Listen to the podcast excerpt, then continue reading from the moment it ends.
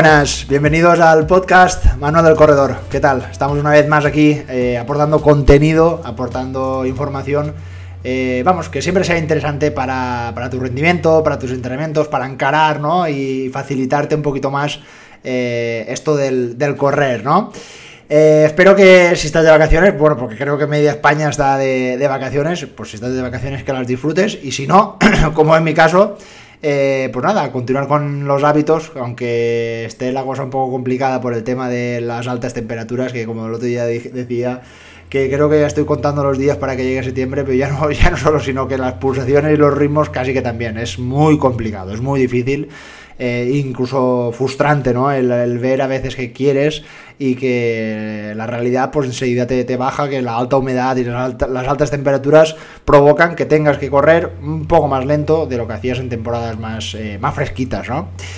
Bueno, pues nada, no vamos directos al grano. Vamos hoy con una nueva entrevista. Hoy vamos de la mano de Héctor García Rodicio. Y bueno, Héctor se, se define como científico de profesión y corredor por afición. Eh, bueno, pues Héctor, para que lo conozcas un poco más, es profe de psicología en la Universidad de Cantabria y bueno, pues eh, eh, vamos a unir sus dos pasiones, por un lado la psicología, es decir, el papel de la mente, y por otro lado, ¿no? Eh, el correr, ¿no? Como esto es un podcast de que hablamos sobre correr y bueno, como las dos cosas le encantan a Héctor, creo que eh, hemos encajado muy bien.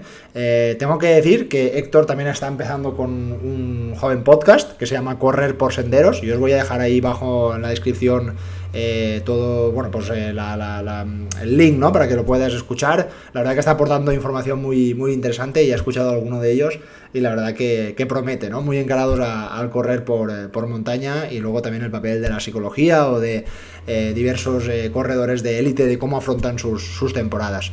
En la entrevista de hoy vamos a hablar sobre todo, como lo decía, de psicología, ¿no? que es el, el papel que, que Héctor domina, y vamos a hablar de aspectos muy interesantes como pues el...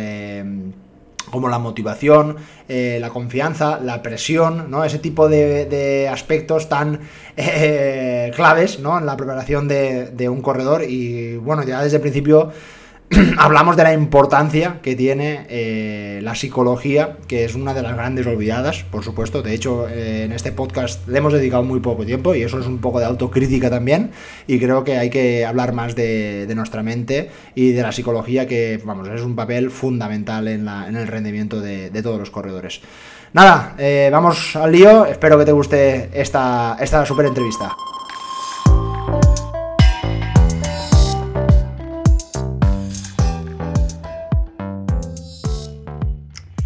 Muy buenas, Héctor. ¿Qué tal? ¿Cómo estás? Bienvenido al podcast Manual del Corredor. ¿Qué tal? ¿Cómo estás? Pues aquí, en primer eh, lugar, eh, gracias por la invitación y bueno, encantado de estar eh, en este lado de los micrófonos y los altavoces, ¿no? Porque soy oyente regular de- del podcast, así que una experiencia nueva, ¿no? Estar al otro lado del micro. Sí, muy, muy bien, Héctor. La verdad es que Héctor es de los que normalmente suele poner algún comentario, normalmente me da mucho feedback ¿no? en, en cada, en cada episodio y razona, argumenta, opina y la verdad es que a mí personalmente me ayuda muchísimo ¿no? a pues, intentar mejorar, a, a saber que siempre por ahí hay personas que están oyendo y la verdad que lo agradezco mucho y, y- y Héctor se puso en contacto conmigo y la verdad Héctor también está ahora eh, sumergiéndose en el mundo del, del podcast, ha Ujú. empezado también un, un pequeño podcast, ¿no? Que se llama Correr por Senderos, si no me, Eso me es. equivoco. Y nada, pues eso, ¿cómo, va, ¿cómo va ese podcast? ¿Va bien o qué? Pues poquito a poco, poquito a poco, vamos, yo miro las estadísticas y no estoy alcanzando unos eh, números eh, para quitar el hipo precisamente, pero bueno, confío en que poquito a poco pues vaya, vaya subiendo. Sí, seguro De- que de- está. Ujú. Es vamos, cuestión yo- de yo- paciencia y de constancia. Yo, yo lo hago porque, porque me gusta, ¿no? Me interesan esos temas y bueno, quiero pensar que no soy el único al que le interesan, de manera que, que eso, que poquito a poco vaya enganchando a más gente. Estoy, estoy seguro, porque mira, seguro, bueno, ahora cuando acabéis de, de escuchar el podcast, os voy a dejar en, la- en la- las observaciones eh, el enlace para que vayáis directamente al, al podcast de Héctor, que yo ya he escuchado varios, la verdad que utiliza siempre la ciencia como bandera, ¿no? Que siempre lo, avala todo y habla de, temas muy, muy interesantes. De hecho, bueno, pues hoy vamos a, centrarnos mucho en la, psicología. Él también le ha dedicado eh, algún episodio ya a la psicología y bueno, y es que Héctor es profesor en la Universidad de Cantabria justamente de, psicología, ¿no? Eso es un poco tu, trabajo de, día a día. Eso es, sí, yo corro por afición, eh, grabo el podcast también por afición, pero mi trabajo es la psicología, sí, sí, sí, en concreto la psicología del, aprendizaje. Muy bien. Em, bueno, en todos los, episodios de, todos los podcasts, este es el número 127, creo que solo he dedicado uno o dos a la, psicología y yo también, eh, para que a veces veáis que, como que lo dejamos un poquito de lado, ¿no? Que a veces es un término, yo mm, igual no hablo, evidentemente, porque no es mi, campo, no lo domino al 100%, entonces eh, creo que hoy es una muy buena oportunidad para hablar con, con Héctor y que nos pueda eh, demostrar eh, pues algunas cosas tan importantes, ¿no? Porque muchas veces pulsaciones, que si ejercicios de fuerza, que si técnica de carrera, pues por supuesto eso es muy importante, pero dentro de las patas ¿no? del rendimiento yo considero que una de ellas es la, psicología, ¿no? Entonces, eh, me gustaría preguntarte, Héctor, ¿por qué nos tienes que convencer, ¿no? por decirlo así, de que la, de que la psicología es tan importante en el papel de, un corredor, ya sea un corredor eh, élite o un corredor que empieza a correr o un corredor amateur. ¿Por qué es tan importante? ¿Por qué lo consideras tan importante? Pues efectivamente creo que la psicología es eh, la eterna olvidada, ¿no? La hermanita pequeña, pero en realidad es el cuarto factor del rendimiento. O sea que tiene tanto peso como el factor físico, el factor técnico y el factor táctico como decías tú, es la cuarta pata. Eh, no, es que sea más importante, no que también a veces se le ha querido atribuir, digamos, una importancia que, no tiene. O sea, a veces se nos lleva a pensar que solo con la mente, ¿no? Solo con desear algo eh, con todas tus fuerzas, pues puedes conseguir lo que te propongas. Eso no es cierto, pero sí es verdad que sin una mentalidad adecuada, pues tampoco es posible conseguir tus metas. O sea que finalmente, eh, eso, a igualdad de, valores físicos, técnicos, tácticos, pues la psicología también tiene algo que, decir, ¿no? Tú, por ejemplo, consideras que, imagínate eh, un corredor que tiene el plano físico, vamos, es una, tiene una genética privilegiada, vamos, ese plano físico lo tiene totalmente dominado. Eh, puede darse el caso de que el aspecto psicológico no lo tenga tan fuerte, no sea, sea digamos, vamos a decir, su punto débil. Esto se va a notar mucho en el rendimiento del, corredor, es decir, dentro de una competición, por ejemplo, ¿se podría notar tanto? Pues, eh, bueno, yo puedo dar una opinión, pero bueno, también nos podemos remitir a, los hechos, ¿no? Y hay muchos casos que creo que no son anecdóticos, ¿no? De gente que bien ha triunfado ha tenido éxito gracias a ese cuarto componente, ¿no? Gracias a una mentalidad fuerte, una mentalidad de hierro, y lo contrario, ¿no? Tenemos eh, relativamente reciente, ¿no? El caso de, esta gimnasta norteamericana, Biles, Simon Biles, ¿no? Que, se retiró contra todo pronóstico, ¿no? Porque tenía una carrera meteórica, ¿no? Que había conseguido lo que nadie había logrado en esa disciplina, eh, tanto en los anteriores Juegos Olímpicos como en campeonatos mundiales, y de repente dice que la presión eh, la ha superado. O sea que, vamos, estoy convencido de que el rendimiento físico no, le faltaba, bueno, un deporte además tan técnico como es la gimnasia, pues el técnico estaría también perfectamente eh, afinado y el táctico seguramente también, pues me imagino que tendrá su, su, entrenador y eso lo planeen al detalle. Y al final lo que pudo es la cabeza, ¿no? Y bueno, se ha destacado mucho, pues en su momento, antes de que pasara la ultradistancia, por ejemplo, eh, Javi Gómez Noya, ¿no? Algunos de sus entrenadores pues decían esto, ¿no? Que él, por ejemplo, después de una competición mundial, al día siguiente ya estaba entrenando como siempre, es decir, podía perfectamente doblar sesión o lo mismo, ¿no? Al, en sus desplazamientos, pues tenía que viajar al extranjero a una prueba, además en, en, una ciudad, en un país, en una ciudad con un horario distinto, es decir, sufriendo jet lag, y ese día hacía sus entrenos en la piscina del hotel o en el parque alrededor del hotel, o sea, una cabeza, una cabeza indestructible, ¿no? También destacaban sus entrenadores que, incluso cuando las cosas van mal, se mantenía frío, o también cuando van bien, ¿no? Que puede haber un exceso de confianza y en un deporte, por ejemplo, como el triatlón, ¿no? Que las transiciones tienen que ser muy fluidas y que, que, son pruebas largas, ¿no? Incluso en distancia olímpica. O sea que, que, hay que nadar, que hay que montar en bici, que hay que correr. Eh, bueno, y sin ir más lejos, bueno, uno también de mis, de mis ídolos o de mis referentes, pues es Eliud Kipchoge. Y, y, bueno, ahí, por ejemplo, en el documental de National Geographic que contaba toda la historia del primer intento de, romper las dos horas, ¿no? El, el, el, intento de Nike que fue fallido antes del que hubo en, en Viena pues ahí es que se ve clarísimamente, es que todos insisten, todos los miembros del equipo, ¿no? los, los científicos que estaban detrás del, proyecto, todos insisten y, bueno, y es que se ve. obviamente, obviamente, tienes que correr durante 42 kilómetros muy por debajo de los 3 minutos el kilómetro, ¿no? En su caso, pues rondando los 2.50. O sea, para eso hay que tener mucho entrenamiento, mucho talento, pero claro, al final la cabeza y, un ejemplo de, esa fortaleza ¿no? es ese último kilómetro en, el, lo que fue aquel intento de, romper las dos horas que fue en el circuito de, automovilismo de, Monza. Eh, ya todo el mundo sabía que no, iba, que no iba a lograrlo. O sea, ya todas las estimaciones, el ritmo que llevaba y ya con 42 kilómetros en las piernas, todo el mundo sabía que no, que no iba a ser posible y él siguió hasta el final, pero siguió además enterísimo. O sea, es que le ves, bueno, la expresión facial, claro, no la puede corregir, o sea, el gesto es de dolor, pero la técnica de carrera, o sea, a mí eso me parece, bueno, súper inspirador y, bueno, y súper contundente, ¿no? O sea, Esa, esa, fortaleza para aguantar hasta el final y, y, bueno, es que en el mundo de la resistencia se dice el, el dolor es obligatorio, el sufrimiento es opcional. O sea, pues eso, después de 40 kilómetros mm, te van a doler las piernas, el cuerpo te va a pedir parar, pero tú puedes hasta cierto punto, con una mentalidad fuerte, pues elegir si seguir o si, o si abandonar.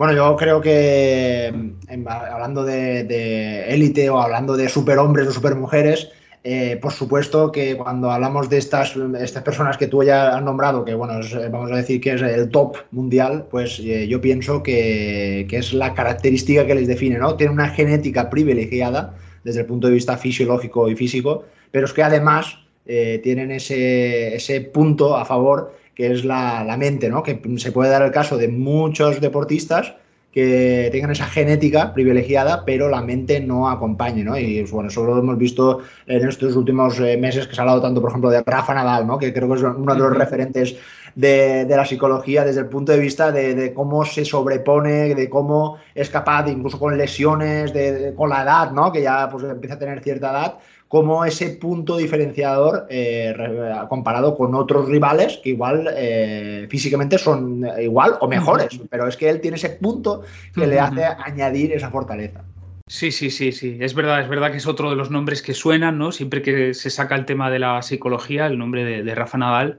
Y, y, bueno, y estamos hablando con la capacidad para soportar la presión o de sostener la fatiga.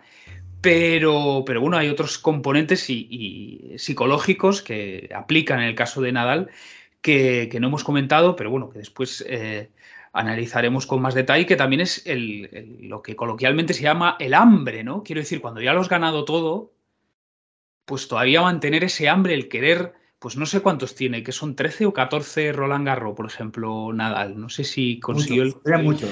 No sé si el último fue el 14, pero, pero claro, también es, eh, es digno de admiración el, seguir deseándolo con las mismas ganas, ¿no? O sea, porque eh, mantener la motivación en una carrera tan larga y además ahora, ¿no? Esto que es, también una novedad que, no se había visto hasta, hasta, hasta el momento y que no sabemos qué futuro tendrá, pero estas carreras tan largas, ¿no? De deportistas. O sea, yo creo que hace un tiempo en el fútbol, en el tenis, además que son deportes tan explosivos, las carreras deportivas no eran tan largas, ¿no? Y ahora lo son a costa, bueno, de mucho sufrimiento físico, como el caso de Nadal, ¿no? Que tiene que ir acumulando este, lesiones y operaciones y técnicas súper novedosas de tratamiento y recuperación, pero que sorprende esto, ¿no? Que la, gente no solo les aguante el cuerpo, sino les aguanten las ganas de seguir consiguiendo cosas, ¿no? O bueno, por supuestísimo, eh, bueno, todos los conceptos de los que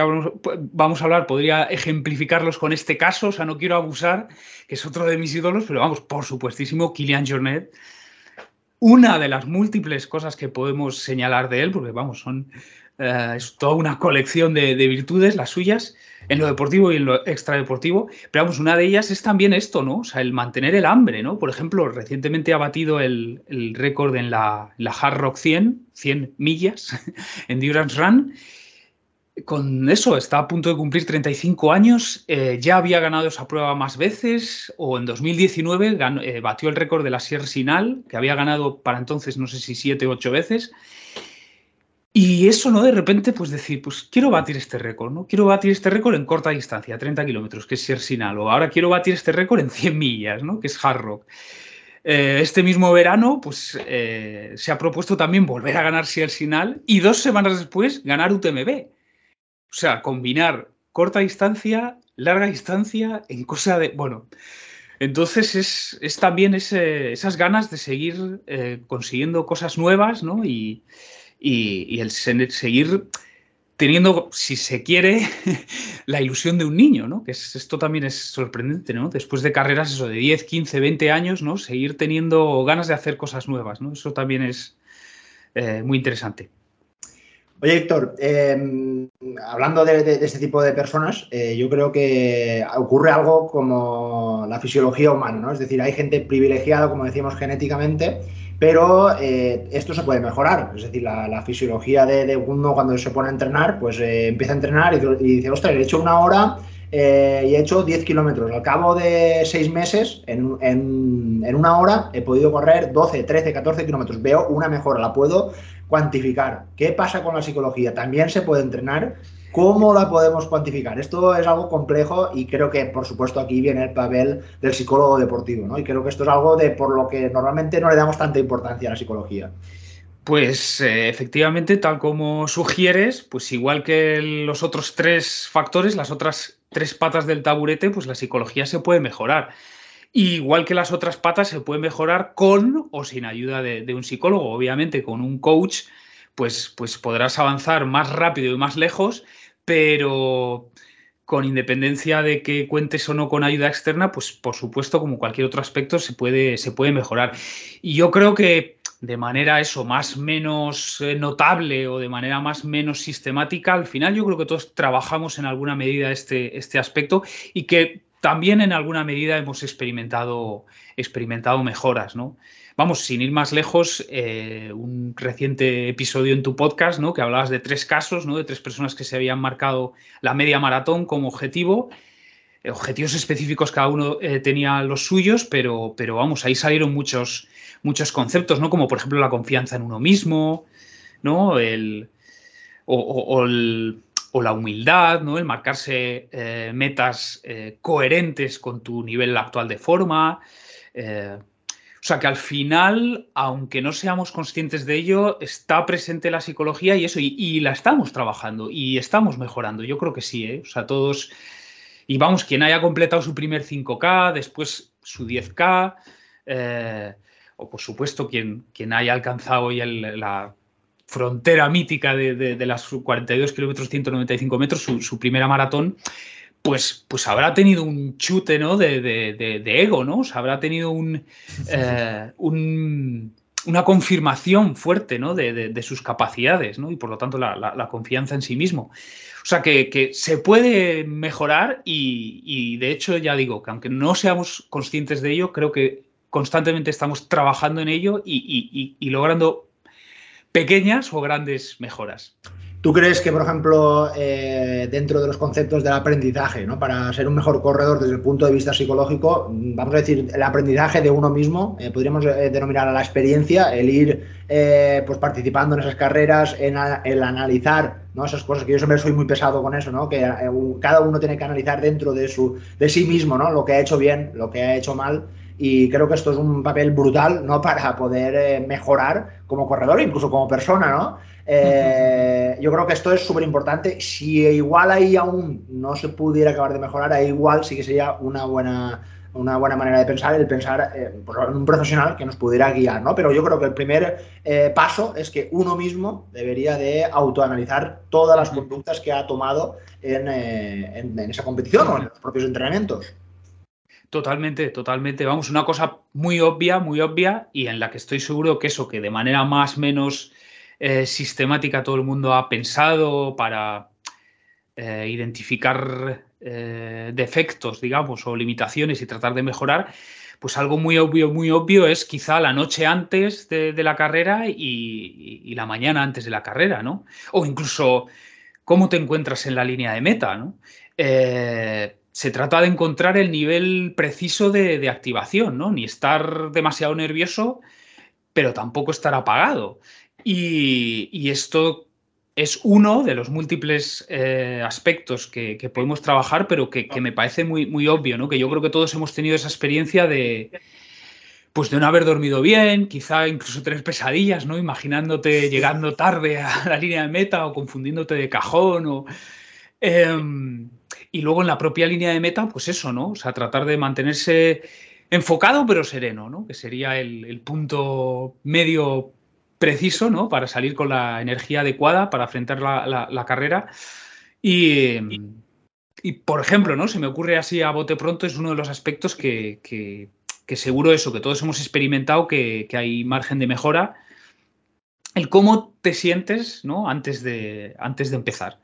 O bueno, o, qué decir también del otro muy obvio que yo creo que todos conocemos, el famoso muro, ¿no? El que aparece en el último tercio de la carrera, ¿no? Se dice en el maratón en torno al kilómetro 30, pero vamos, al final toda carrera tiene un principio y un fin y tiene un momento duro, ¿no? Eso podría ser en torno al tercer tercio. Pues, pues cómo gestionar eso, ¿no? O sea que Sí, sí, o, bueno, o también cómo sale el resto, ¿no? Pues si el resto de la gente, ¿no? Si sale muy, muy fuerte y si tú tenías un plan de carrera, ¿en qué medida eres capaz de mantener tu plan de carrera o al final te terminas calentando? ¿no? Y por ejemplo, las carreras populares de, asfalto en las que suelen estar los, los, globos, ¿no? Bueno, no sé si esto tiene un nombre técnico, ¿no? Pero estas personas que corren a ritmo fijo y que llevan un cartel o un globo ¿no? que anuncia lo que será ya tu, tiempo final si les, sigues eh, de cerca. Eh, entonces, eh, claro, ahí también hay un juego mental, ¿no? Pues de repente te pones, yo qué sé, en, en media maratón, ¿no? Pues te pones al lado del de hora y media. dices, venga, va, que puedo, que puedo, que puedo, pero no sé, empiezas a ver que igual te está costando y venga, pues saltas al globo de atrás, que es hora 45, ¿no? Y así sucesivamente, ¿no? Ese, ese juego mental, ¿no? El, pues, si no era lo que esperabas, ¿no? Pues, por ejemplo, vamos a suponer que te habías fijado la hora y media. Estás siguiendo ese globo y ves que te cuesta, que te cuesta, que te cuesta y nada, finalmente no lo puedes aguantar y saltas al globo de atrás, que podría ser, me imagino, o sea, me lo invento, hora 45. Continúas, abandonas, ¿Te parece poco? ¿No te parece poco? Pues, por ejemplo, ¿no? Otra experiencia yo creo que, muchos eh, eh, hemos podido tener y en el que eso, ¿no? Se pone de manifiesto pues ese, juego mental, ¿no? Ese diablito y ese angelito, ¿no? Que se nos colocan en eh, a, ambos lados de la cabeza, ¿no? Y uno te dice que continúes, otro que no, en fin, todo esto.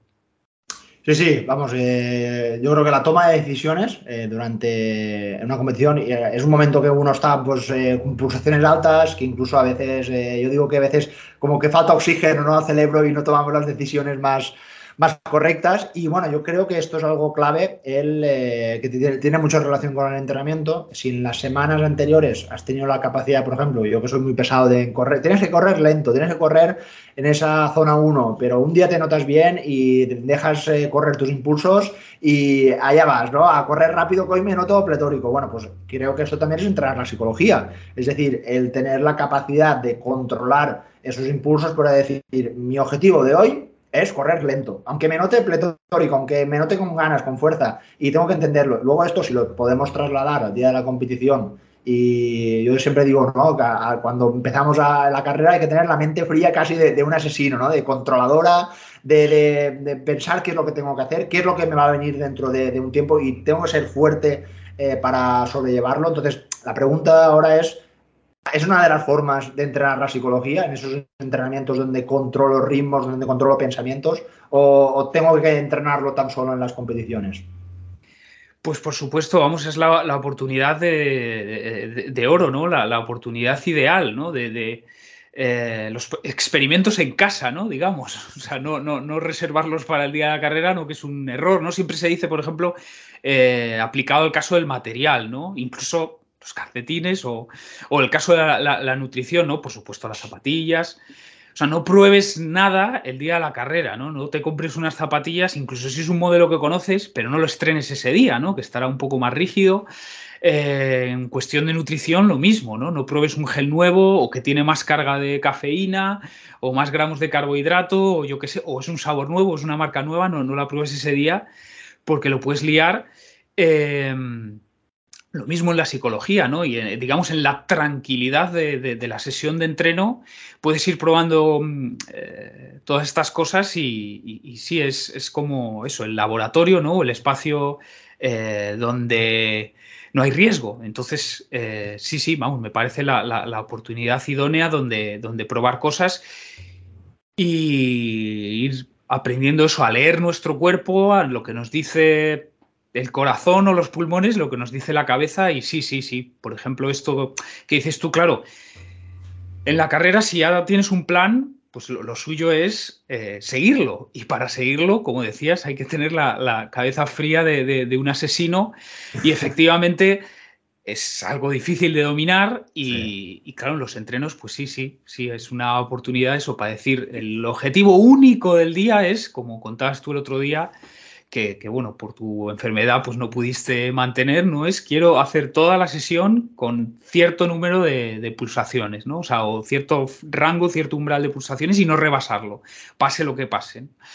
Eh, entonces, en gran medida es un juego mental también, sí, sí. ¿Por qué eso? Porque de repente te ves bien o, o coincides en cierta avenida con otro grupo de corredores y de repente te empiezas a sentir lento, ¿no? Y dices, jo, no quiero que estos piensen que, soy un petardo, ¿no? Y entonces te calientas y, terminas echando una carrera estúpida por el paseo marítimo con unos tipos que te has encontrado, ¿no?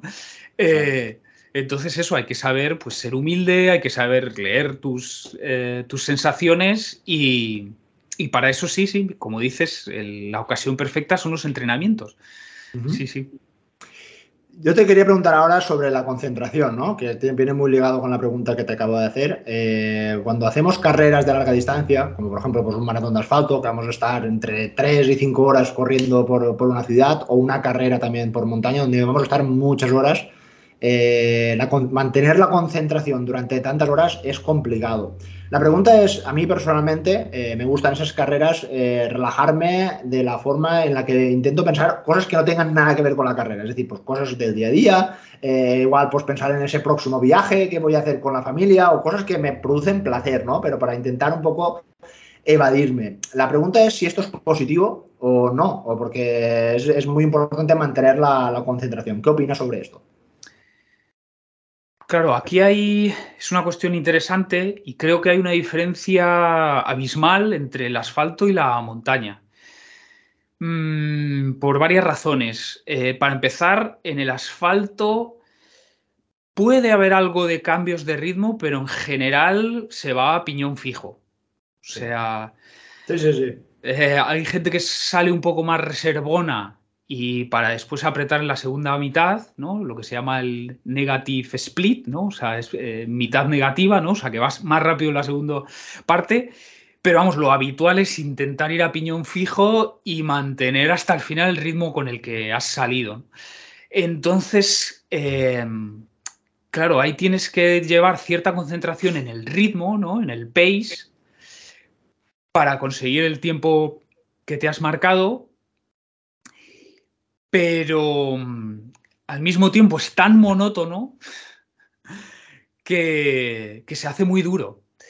Y mm, entonces eh, hay que encontrar un equilibrio entre seguir atendiendo a tu cuerpo para mantener ese ritmo, pero al mismo tiempo no concentrarte demasiado en tu propio cuerpo porque, claro, te, va mm, a, a, anular la sensación de fatiga.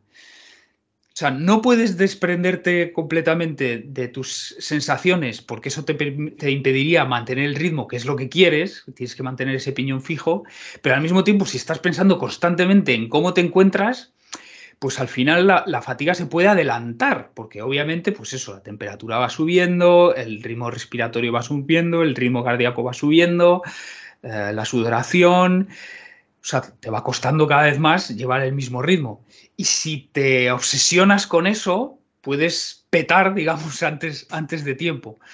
Entonces, en carretera, en asfalto, sí que puede ser interesante el concentrarte, pues en los pies, ¿no? en la cadencia, en la forma, ¿no? intentar llevar un, eh, una forma adecuada, ¿no? pues eh, zancadas eso, con el menor tiempo de contacto posible, la mayor fase de vuelo, el braceo, concentrarte en la, en la forma buena y de vez en cuando quizá mirar a tu alrededor, pues oye, si es, no sé, una ciudad como Valencia o Sevilla, pues, o, Barcelona, ¿no? Que es bonita, pues igual.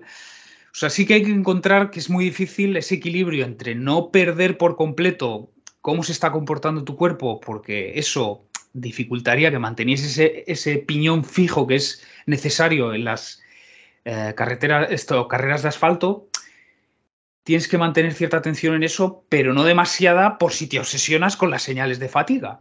O sea que es muy delicado, es verdad. Y en el caso de. Hay que buscar un equilibrio, vamos. Eso es, eso es. Entonces, eso, yo creo que es útil, eh, pues mantras, ¿no? Bueno, yo, por ejemplo, sí que tengo, me lo voy repitiendo eh, en voz interna, pero sí me lo voy diciendo, que es zarpazo, pelvis, pecho. Zarpazo, pelvis, pecho zarpazo, pelvis, pecho. Esas palabras para mí tienen mucho significado, cada uno tendrá que encontrar las suyas, ¿no? Pero para mí eso me, hace mantener eh, esa, esa zancada, bueno, no sé si ideal, no sé qué diría un biomecánico de mi zancada, pero sí que intento eso, que sea el eh, mínimo contacto, tiempo de contacto, ¿no? Del pie contra el suelo y luego la máxima fase de, vuelo, ¿no? Lo que llaman recoger el talón, ¿no? O llevar el talón hacia la cola, ¿no? Le dicen los latinoamericanos, o sea, al culo. Eh, sí que intento eso y luego, pues, eh, permanecer erguido, ¿no? Y para eso me digo pelvis, pecho, pelvis, pecho, ¿no? Apretar el core y, mantener el pecho alto. Y me lo voy diciendo y a mí sí me ayuda. Me, ayuda a mantenerme, bueno, quiero pensar que, me ayuda a mantener buena forma y eso, pero insisto que en cada cual se tiene que decir lo que, lo que a cada uno le funcione. Sí, la, utilización de los mantras, por ejemplo, hay personas que simplemente el recordar a su familia le dan ese chute ¿no? de motivación, ese chute de energía que puede ser positivo, por ejemplo, ¿no? también, también, también, sí, sí, sí, sí. A cada uno lo que, lo que le ayude, ¿no? Eh, y mira, a mí, por ejemplo, también me, con el muro, ¿no? El famoso muro, esto que decimos en el tercio final de la carrera, eh, que queda poco para terminar, pero claro, ya estás, ya empiezas a estar pues, fatigado, ¿no? Eh, física y mentalmente. Y, a mí hay un gesto, volvemos a uno de mis referentes, ¿no? Kipchoge, él siempre cuando cruza meta señala a ambos lados del público, ¿no? Como no sé muy bien qué querrá deciros. Por un lado, quizá agradecerse, agradecer el apoyo al público, ¿no? Porque los va señalando, izquierda, derecha, izquierda, derecha, los va señalando. No sé si de, reconocimientos al apoyo, a las esperanzas, la ilusión que ha puesto la gente en él, o quizá también como diciendo, aquí estoy yo, ¿no? O sea, lo dije y lo, he cumplido. No sé, pero es un gesto así muy firme, ¿no? Como de, reafirmación. Y, y, imaginar yo ese gesto también, o sea, para, me, digo a mí mismo, cuando llegues a meta, haz como que señala a ambos lados, ¿no? Y, y, di, aquí estás tú. También me ayuda. Y, bueno, habíamos dicho que, que este, la, cuestión de la concentración era muy diferente, claro, en, montaña y en, en, asfalto. Claro, en, en, montaña es mucho más fácil distraerte porque, primero, no tienes que llevar un ritmo fijo. Bueno, es que es imposible. O sea, es imposible porque ya el propio el propio terreno, que puede ser pues, más pistero, más fácil, o puede ser más eh, técnico, más difícil. Y el propio perfil de la carrera, ¿no? Pues subidas, subidas más pronunciadas, subidas más tendidas, más largas, más cortas, bajadas, llaneo, falso llano, ¿no? Pues que pica un poco para arriba, que pica un poco para abajo, sube y baja. En fin, ya el propio terreno y el propio perfil te, te, van imponiendo el ritmo, te van marcando el ritmo, ¿no? Es una especie como de fartlek no deseado, ¿no? O sea, es un fartlek que ya el propio terreno te está, te está imponiendo. Entonces no hay necesidad de mantener, bueno, no hay ni necesidad ni posibilidad de mantener un ritmo fijo eh, y por otro lado, claro, el, paisaje, el marco ¿no? incomparable ¿no? donde tienen lugar las pruebas, eh, pues invitan a levantar la mirada ¿no? y a echar un vistazo y apreciar lo, que estás viendo y, vamos, yo creo que es que es deseable, o sea, precisamente para... Así como el, atleta de asfalto, eso tiene que desarrollar estrategias como los mantras, por ejemplo, esa imagen de, de la familia esperando en meta, tiene que inventar eh, esos trucos para distraer la mente del dolor, en el caso de la montaña lo tenemos más fácil, ¿no? Porque ya el propio escenario, el propio entorno, eh, te está distrayendo, ¿no? vamos, si no te emocionas con, con, el entorno de montaña, eh, bueno, es que entonces no sé qué haces corriendo por montaña, ¿no? Porque vamos, yo creo que ese es el, uno de los grandes atractivos. Bueno, no el único, ¿no? Porque también estos cambios de ritmos que, ya impone el terreno, pues también son divertidos, pero vamos, que, por ejemplo, yo hace unas semanas estuve en, la montaña sur de Cantabria, bueno, se llama Alto Campo, es famoso porque hay una estación de esquí, y son picos pues de entre 2.000, 2.200 metros, y la cuestión es que hay una primera parte de la carrera en la que se hace una subida muy fuerte y muy aburrida, ¿no? Ahí todo el mundo va en silencio, como en una procesión.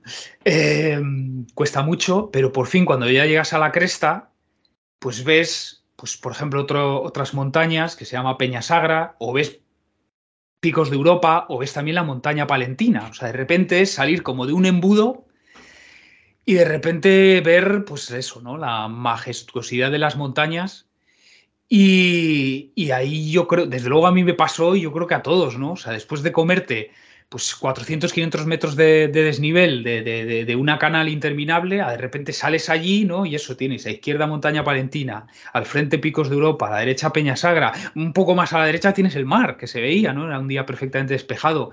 Pues eso es una maravilla. O sea, ahí ya vamos, mm, se te olvida. Si no disfrutas ahí, no te gusta la montaña. Exacto, exacto, ¿no? Y se te olvida, o sea, que te acabas de meter 500 metros de desnivel en menos de un kilómetro y, o sea, una subida muy fuerte, pues eso, una pendiente del 30%, así todo el mundo caminando, ¿no? Con las manos en, los, en las rodillas o en los muslos.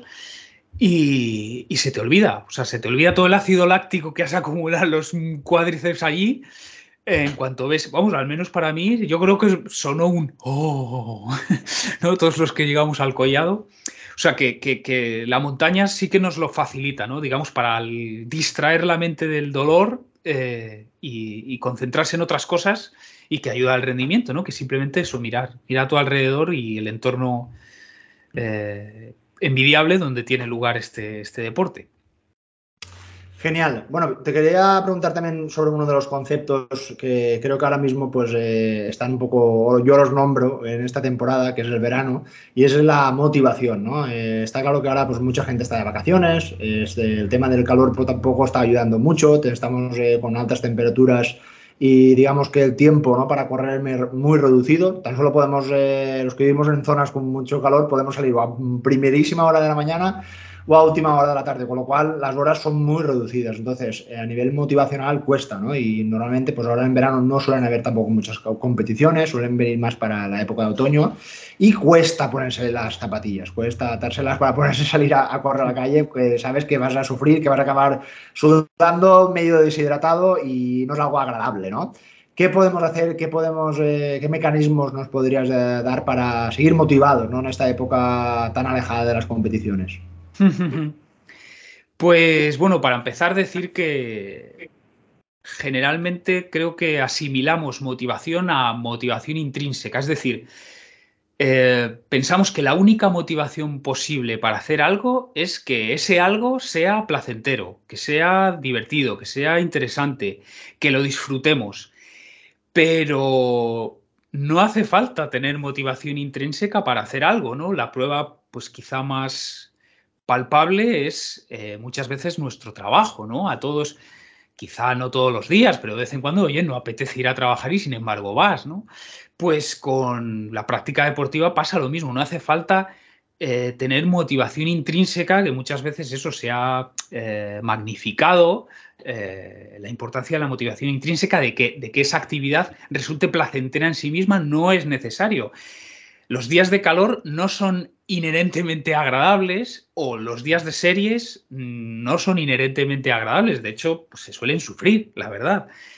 Pero eso no impide que podamos salir, ¿no? podemos un poco como hackear nuestra mente, ¿no? Y aunque es verdad que no apetece, pero... Y eso, y que seguramente el entreno, la sesión, bien por el calor o bien porque sea de series, un día o de tirada súper larga o, eh, farle que, nos lleve con la lengua afuera, eh, pues eso, esa sesión no vaya a ser intrínsecamente eh, agradable, podemos, como digo, engañar a la mente para, igualmente hacer ese entreno y que sea efectivo. Uno de los trucos que yo uso es pensar en cómo me voy a sentir después. Em, te vas a sentir bien después, primero por una cuestión puramente fisiológica, y es que segregamos endorfinas, o sea, que son drogas naturales, que nos hacen sentir bien. Eh, entonces, ahora no, ahora no, ahora no te apetece, Ahora como que cuesta creerlo, pero créeme, de hecho, así ocurre siempre que sales a correr. Al terminar la sesión, te vas a sentir de maravilla. Como digo, por una cuestión puramente fisiológica y es que vas a segregar endorfinas. Entonces yo me lo digo a mí mismo, digo, Héctor, ahora no te apetece, pero piensa que cómo te vas a sentir después, que te quieres comer el mundo, que vas a enfrentar la jornada, eso, con la mejor de las energías y de las sonrisas. Eh, también eh, esto es menos inmediato, ¿no? Eh, pero también te sientes bien, no solo por las endorfinas, sino te sientes bien porque has cumplido con tu deber. Es un deber que te has autoimpuesto, pero, o sea, sientes que, que has hecho la tarea que te has propuesto y eso te hace sentir bien contigo mismo. Y, y, luego más a largo plazo, claro, esto es menos convincente, pero bueno, también has de saber que es bueno para tu forma física de cara a esas carreras que quizá no están en el corto plazo, pero que vendrán antes o después.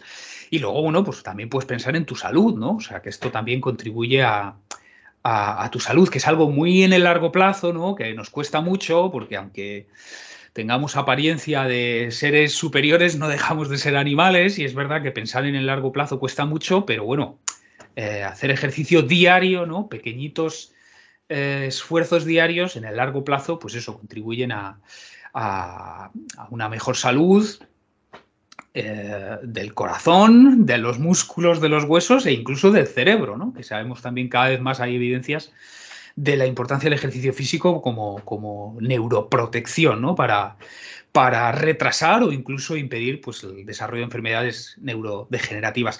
Pero bueno, ya sé que esto es como digo, muy a largo plazo y resulta poco convincente ese día que no te apetece salir. Pero vamos, yo simplemente lo más inmediato me digo, piensa en cómo te vas a sentir cuando termines. Em, y luego, bueno, otros trucos son eliminar fricciones, ¿no? O, digamos, mm, preparar el entorno para que sea muy difícil no salir a entrenar, ¿no? Entonces yo, por ejemplo, siempre tengo ropa deportiva en, el, en, mi despacho, vamos, en el, en el trabajo.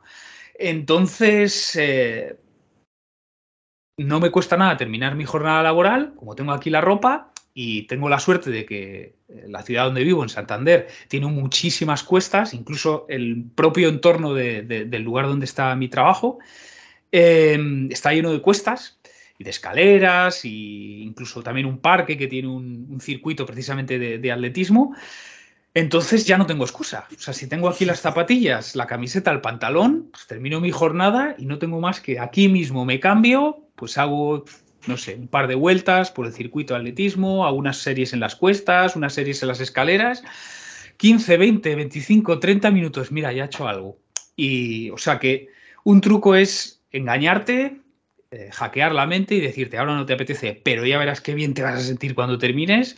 Otro truco es preparar el entorno, ¿no? Eliminar fricciones. Claro, si tienes que ir a tu casa, si tienes que cambiarte, si luego tienes que volver a coger el coche para ir a este parque, pues obviamente son eh, cada vez, mm, o sea, cada decisión eh, incrementa el riesgo eso de que finalmente, pues, eh, decaigas, ¿no? Sin embargo, eso, preparar el entorno, como digo, pues dejarte las zapatillas hechas, quedar con un, con un amigo, con una amiga, ¿no? Decir, ven, a las 5 hacemos esto. Claro, si ya has quedado, ya tienes eso, otra fricción, otro, u otro obstáculo, en este caso una fricción que actúa de manera positiva, o sea, ya tienes que llamar a la persona, decirle que no quieres ir, quizá negociar, oh, pero esto me lo habías dicho. O sea que esos dos trucos se me ocurren así eh, para, para hackear la mente esos días que bien por calor, bien por ausencia de carreras, eh, bien porque toca un entreno duro, pues, pues no apetece salir. Eso, uno es recordarte que te vas a sentir estupendamente cuando termines, porque es así, como digo, es una cuestión fisiológica. Y otra quizá es pues preparar el terreno, ¿no? O sea, poner todas las facilidades y eliminar todos los obstáculos a, la tarea, que en este caso pues es salir a entrenar.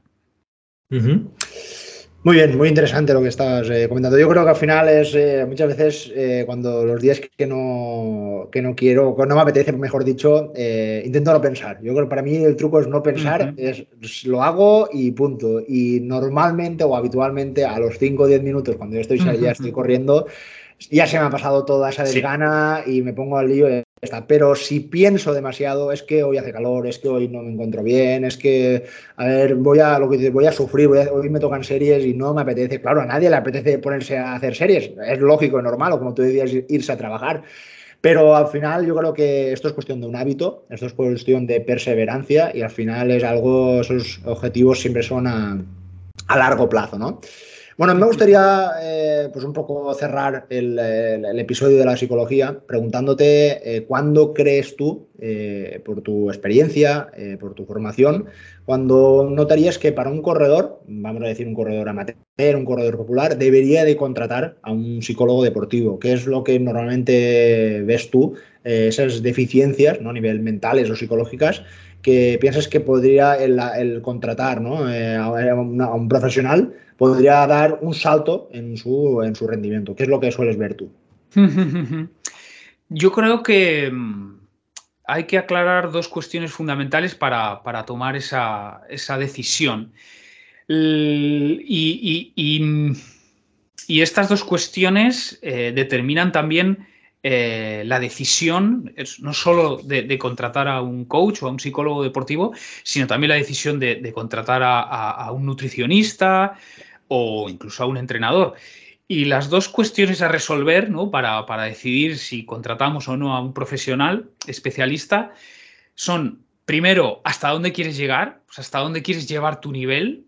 Esa es la primera, más fundamental. Y la segunda también es en qué medida estimas que, que por tu intuición o por tu capacidad de investigación, digamos, autodidacta, eh, qué capacidad tienes para eh, trabajar ese aspecto sin ayuda, ¿no? O sea, de manera eh, autogestionada, vamos a decir.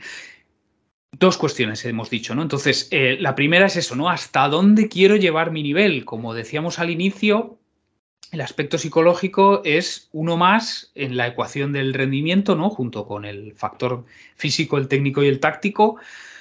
Eh, entonces, efectivamente, si tú quisieras llevar tu nivel al máximo, o sea, al máximo de tu potencial, sea el que sea, dependerá de tu talento natural, pero si quieres llevarlo a su máximo, a su 100%, obligatoriamente tienes que trabajar los cuatro aspectos de los cuales ese rendimiento depende, ¿no? Y uno de ellos es, la psicología.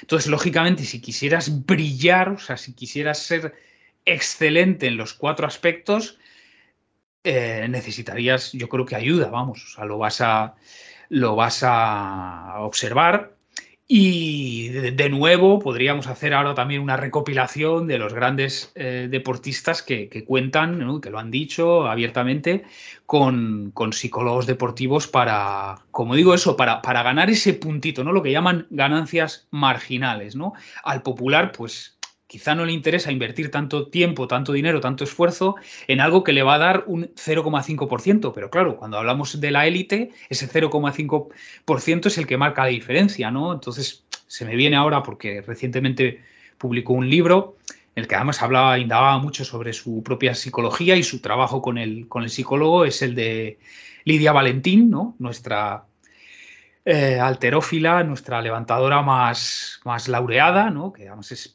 espectacular el palmares que tiene, que no sé, mira, no, no lo he indagado, pero imagino que, se cuenten con, los dedos de, una mano, ¿no? Las personas que han alcanzado tantos podios y tantos premios, tantas medallas en, en, eh, en alterofilia.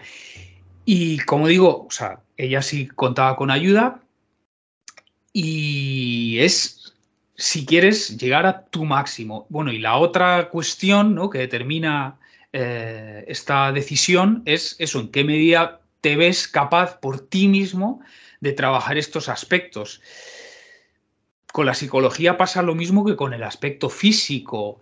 Claro, tú eres capaz de saber cómo estructurar microciclos, macrociclos, o sea, una semana, cuántos días de series, qué tipos de series, largas, cortas, cuántos días de descanso, eh, cuántas tiradas largas, eh, o la fuerza, cómo eh, combinar sesiones de, específicas de carrera con, el trabajo de fuerza. En el gimnasio, ¿qué hacer? Hacer sentadilla, peso muerto, debo trabajar el, cuerpo superior, debo hacer dominadas, debo hacer cargadas. Cuándo trabajar potencia, cuándo trabajar fuerza máxima, qué porcentaje de 1RM, qué sé yo. Todas estas cuestiones ¿Por ti mismo eres capaz de, determinarlo? No, pues necesitarás un entrenador y quizá un preparador físico. Lo mismo, ¿no? ¿Sabes eh, cuántos carbohidratos tienes que meter? Eh, los días de entreno, los días que no hay entreno. Em, proteínas, si te falta algún micronutriente, si es conveniente tomar un multivitamínico, algún suplemento, vitamina D, no sé, batidos de proteínas, de aminoácidos, pues tú mismo, por lo que has leído, por lo que has pensado, por lo que has hablado, por lo que has investigado, por lo que has autoexperimentado, eh, eres capaz de, resolver esas cuestiones, ¿no? De, hacer una planificación nutricional adecuada a, eh, a tu nivel de actividad física. Pues si es que sí, pues quizá puedes prescindir de un nutricionista. Si es que no, pues, pues con la psicología lo mismo, ¿no? O sea, ¿hasta dónde quieres llegar? Si eres un popular, pues hombre, quizá, quizá me parece voy a decir, un lujo, ¿no? El contratar un psicólogo deportivo. Si eres un élite, pues ya me, empieza a parecer más interesante y, si eres un élite que además se ve mm, poco capaz de, trabajar estas cuestiones sin, sin, ayuda, pues ya tenemos, digamos, la, respuesta. Muy bien, muy interesante y con, lógicamente, con mucha lógica y sentido común, ¿no? Que yo creo que al final es eh, cuestión de todo, que cuando vemos que falta una de esas patas, pues igual cuando por uno mismo no, no sabemos solucionarlo, eh, pues no hay, que, no hay que cerrarse y pensar que no tenemos un problemilla ¿no? con, la, con la mente y que un profesional siempre nos, nos, puede, nos puede ayudar. Bueno, para cerrar la, entrevista, como tú como oyente sabes que me gusta preguntar desde el punto de vista personal, eh, pues un poco qué es lo que te estás preparando, qué competiciones eh, te, esperan para estos próximos meses, o bueno, en qué lío estás metido ahora mismo. Pues la verdad que me pillas en una fase de impasse porque solo tenía un objetivo esta temporada y ya tuvo lugar el 24 de julio y luego para mm, abrir boca, digamos, sí que me, apunté a otra carrera, en ese caso sin ningún objetivo, simplemente por disfrutar. Y, luego sí que surgió otra carrera que me parecía interesante, pero cuando me enteré ya estaban cerradas las inscripciones, o, perdón, estaban los dorsales repartidos, o sea que ahora mismo, como digo, como ha pasado ese eh, objetivo principal de la temporada eh, y otras cosas interesantes, pues no he tenido ocasión de, apuntarme. Ahora mismo estoy sin objetivos a la vista, la verdad. ¿Qué, carrera fue la del 24 de julio? Pues es una carrera de por montaña, tiene dos distancias y solo lleva dos ediciones, pero la organiza un chico de, bueno, lo que es la segunda ciudad eh, número de habitantes de, de Cantabria, que se llama Torre la Vega. Y es Johnny de la tienda Kilómetro Vertical Torre la Vega, que se le ocurra mucho, también tiene bueno, su canal de YouTube, también tiene un club y también apoya a algunos atletas. Pero bueno, con todo el cariño ha organizado una carrera, ya esta es la segunda edición, en lo que es el monte de cabecera, que es un monte apenas alcanza los 600 metros de altura sobre el nivel del mar, pero que lo tenemos muy a mano, ¿no? toda la gente aquí de, mm, digamos, de la parte norte de la región. Entonces, si vives en Torre la Vega, pues puedes ir en cinco minutos. Yo que vivo en Santander, pues me cuesta media hora, pero vamos, que y entonces preparó dos distancias allí, una de 12 kilómetros con no llega a 700 metros positivos y la otra es de 25 kilómetros con 1000 positivos. Y yo me apunté a la corta, porque además fue un día de un calor extenuante. Yo creo que la gente de los 25 lo pasó muy mal, la verdad. Eh, y yo con la de 12 tengo suficiente y me lo pasé muy bien, me lo pasé muy bien, la verdad, porque porque ya había reconocido el terreno varias veces, pero claro, en este caso, pues lleno de público, había hasta en la cima principal había un gaitero, la gente animando y, y además todo perfectamente desbrozado, ¿no? Porque cuando vas así en el día a día, pues está lleno de maleza, algunos tramos. En este caso, digamos, nos habían puesto la alfombra roja con la música, los habituallamientos. Eh, en fin, fue una, fue una fiesta y ya digo que la organiza con todo el cariño y yo creo que va a ir creciendo esta carrera que ha venido para quedarse porque a pesar eso de no ser una montaña espectacular, es un montecito de, ya digo, la cima principal no llega a 600 metros, pero, pero yo lo pasé muy bien, yo creo que la gente también y eso, y creo que va a ir creciendo y, y desde luego merece la pena, ¿no? Además, bueno, pues la gente que no sea de Cantabria, si se acerca por aquí, ¿no? Pues igual que, ese recorrido por Asturias que has ido haciendo en episodios anteriores, pues tenemos la suerte en el, en el norte de tener esta combinación perfecta de, mar y montaña. Y por ejemplo, mira, por ejemplo, en esta carrera también desde la cima perfectamente se ve, se ve el mar. Sí, sí. Sí, es que está, vamos, queda, no sé, a 15 kilómetros. Pues sí, la verdad que tenéis una, zona privilegiada para los que nos gusta correr por montaña. Yo siempre personalmente que puedo me escapo por allí porque la verdad es que me encanta, me apasiona, la verdad, no, no lo puedo negar. Bueno, Héctor, pues nada, muchas gracias por pasar eh, un rato aquí conmigo y con toda la, audiencia. Eh, la verdad que has aportado conceptos muy interesantes y que creo que al final eh, la, idea, ¿no? Siempre de, los episodios y con los, entrevistados, ¿no? Pues reflexionar, aportar siempre aspectos interesantes en el rendimiento propio o individual, ¿no? De cada, de cada uno de nosotros. Así que nada, solo palabras de agradecimiento. Pues nada, ha sido un placer y un honor. Ya digo, como consumidor habitual del podcast, pues ha sido un placer y un honor, eh, repito, estar, estar en este lado de la comunicación. Muy bien, Héctor. Pues nada, muchas gracias. Espero que continúes oyendo los episodios. Muchas gracias. Adiós. Hasta luego.